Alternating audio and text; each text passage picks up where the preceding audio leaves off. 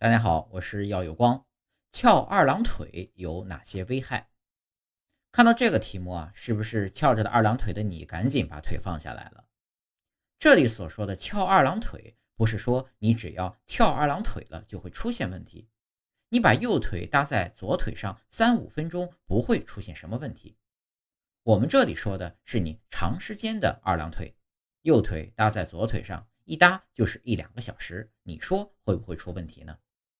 今天啊，我们就来介绍下长时间翘二郎腿对身体的危害。希望你可以把文章转给经常翘二郎腿的朋友。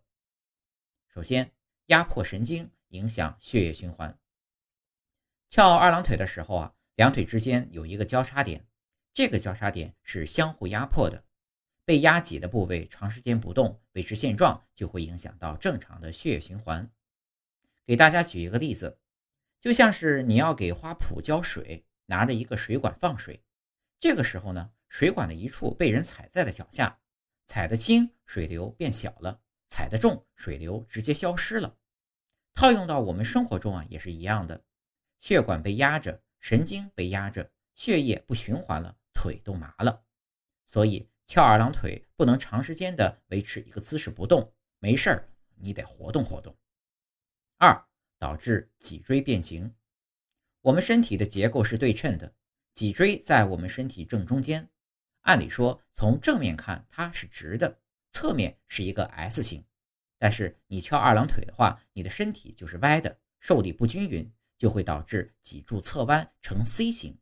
严重的还会出现腰间盘突出等骨关节疾病。脊椎变形严重的，还会压迫到我们的脏腑器官。经常腰疼背疼的人，你看着生活中是不是经常翘二郎腿？如果有，尽量避免。三、导致女性疾病高发。很多人可能不理解，怎么还跟女性问题扯上关系了？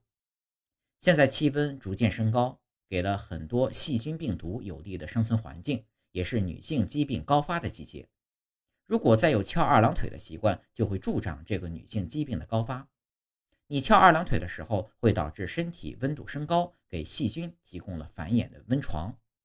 另外，这个姿势会使女性盆腔气血循环受阻，有发炎感染的风险。